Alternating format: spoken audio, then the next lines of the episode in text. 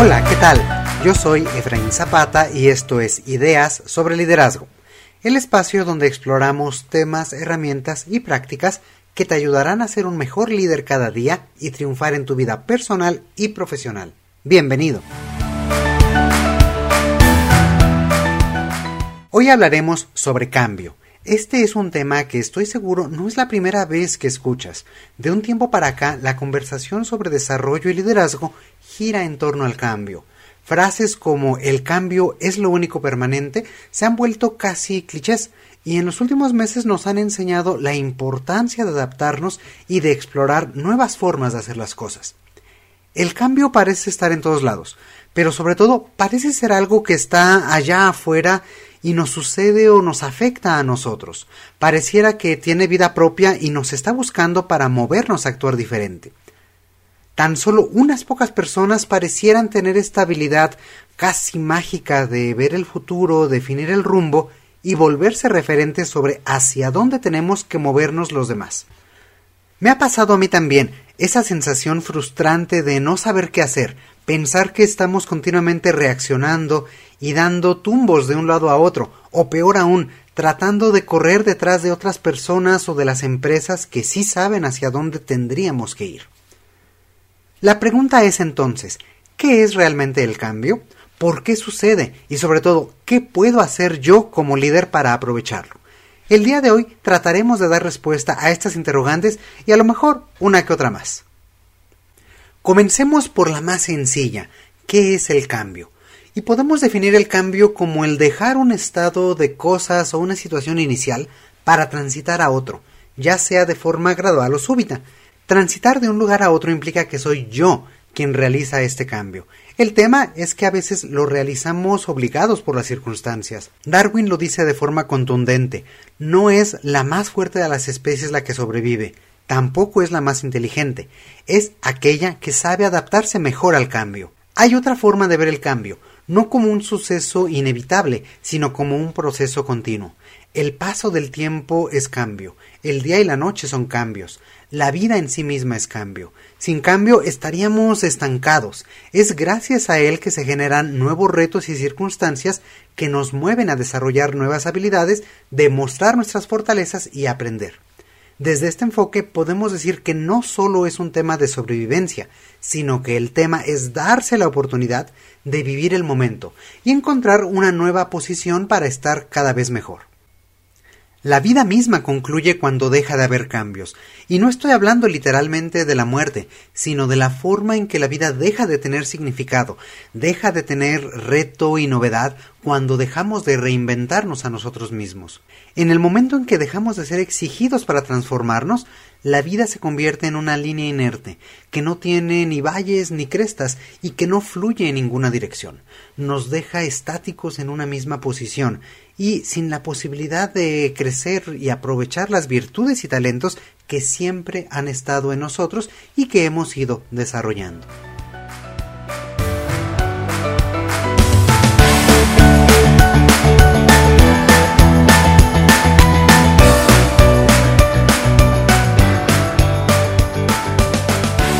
Pero bueno, hasta aquí la parte filosófica del día de hoy.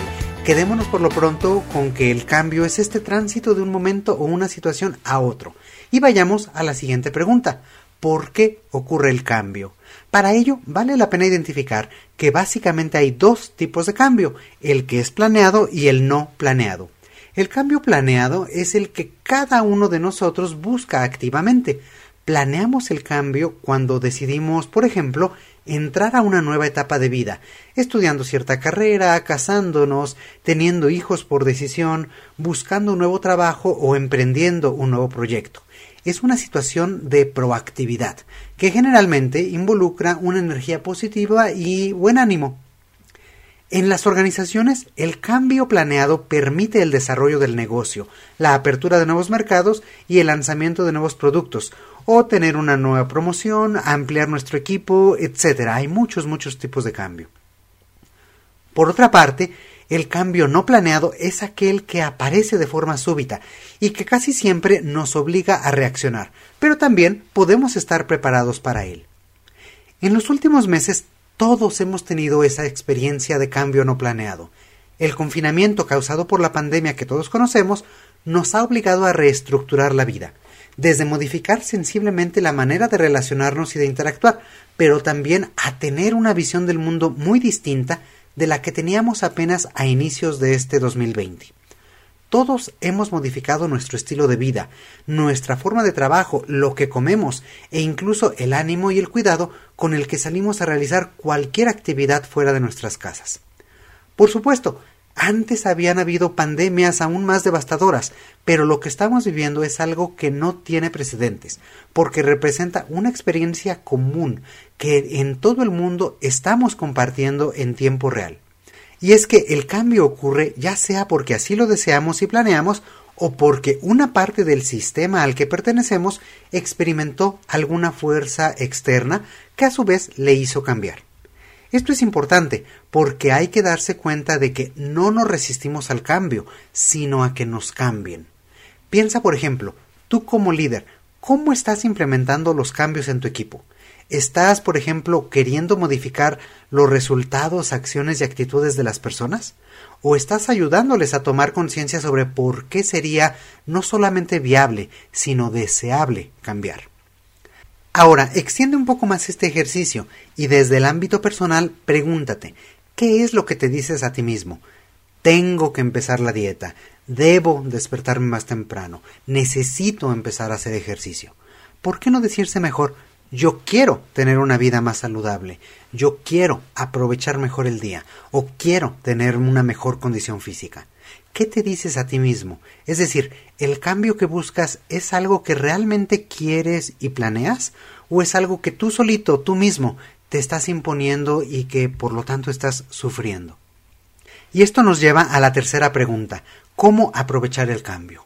Y es que cuando el cambio aparece como el resultado del esfuerzo que hacemos por modificar nuestro entorno o nuestra situación, no solo es más cómodo y manejable, sino que hay un sentido de propósito e incluso de orgullo.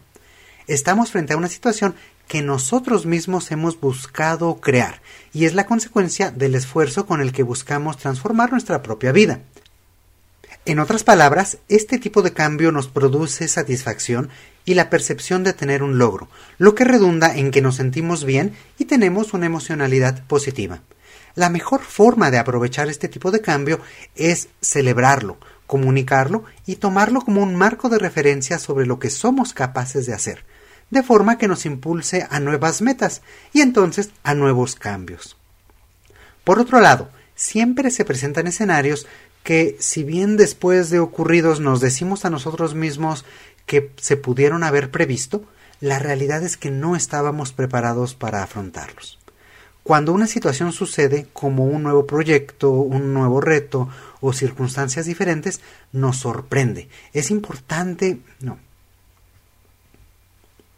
Por otro lado, siempre se presentan escenarios que, eh, si bien después de ocurridos nos decimos que se pudieron haber previsto, la realidad es que no estábamos preparados para afrontar.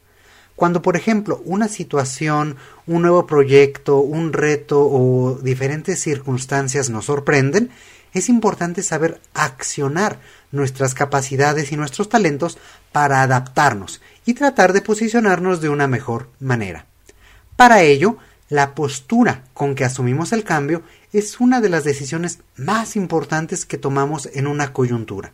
Sí, la actitud que tomas es una decisión y está solo en ti, no depende de nadie más.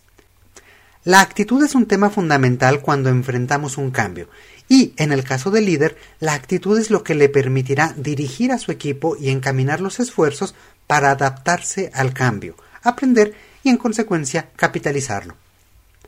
Podemos ver el cambio una oportunidad o una fatalidad. Podemos ser proactivos ante él y encontrar las oportunidades que presenta, o podemos ser apáticos y reaccionar negativamente lo que muchas veces nos lleva a dejar de aprender, crecer y mejorar. No. Podemos ver en el cambio una oportunidad o una fatalidad.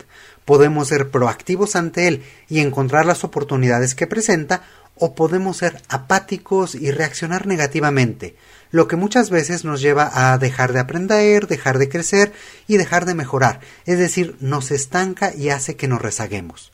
En primera instancia, resulta hasta lógico reaccionar con desconfianza e incluso con miedo cuando el cambio se presenta. Es aquí donde sentimos que el cambio se nos ha impuesto y no hay mucho que podamos hacer frente a él. Pero una vez asumido, la actitud con la que nos adentremos en este transitar de un estado a otro será determinante. Tanto en tu rol de líder de ti mismo como dirigiendo los esfuerzos de tu equipo, tendrás siempre dos opciones que pueden definir tu actitud. Fluir con el cambio y crecer o resistirse y estancarse. Yendo más allá, como líder puedes ser tú quien impulse el cambio. Para ello, una actitud entusiasta, positiva y de apertura será de mucha utilidad. Ser un impulsor es abrirse a nuevas ideas, a nuevas propuestas y a nuevas formas de llevar a cabo los planes y las estrategias que te has planteado, sin modificar tus metas a mediano y largo plazo. En este sentido, una actitud de apertura a lo nuevo te permitirá ver los beneficios donde quizás no los habías percibido antes. Asimismo, cuando eres tú como líder quien busca la transformación, te ves motivado por la necesidad de obtener otro tipo de resultados que arrojen una mejora continua para superar tus propios estándares. Sean cuales sean las causas del cambio que experimentas, siempre serán más fáciles de aprovechar cuando se asumen con la actitud correcta. Si ves el cambio como una aventura donde puedes encontrar crecimiento, expansión y aprendizaje, seguramente será un evento beneficioso, que te enriquecerá como líder y cohesionará a tu equipo en una misma frecuencia de trabajo y hacia un objetivo común. Por el contrario, si te resistes al cambio y ves en él una imposición, un problema o una crisis sin solución, lo más probable es que te sumerjas en una multitud de emociones negativas y crearás para ti mismo un marco mental que te hará no solo sentirte en un callejón sin salida, sino que también te hará que dejes sino que también hará que dejes ir o que dejes de ver la valiosísima oportunidad de desarrollar nuevas metas, nuevas formas de consolidarlas y una oportunidad de crecimiento personal y de tu equipo. Un líder ve en el cambio una oportunidad y no un problema, recuérdalo. Pero muchas veces el miedo al cambio también genera la percepción de no tener la capacidad o no tener las herramientas para enfrentar.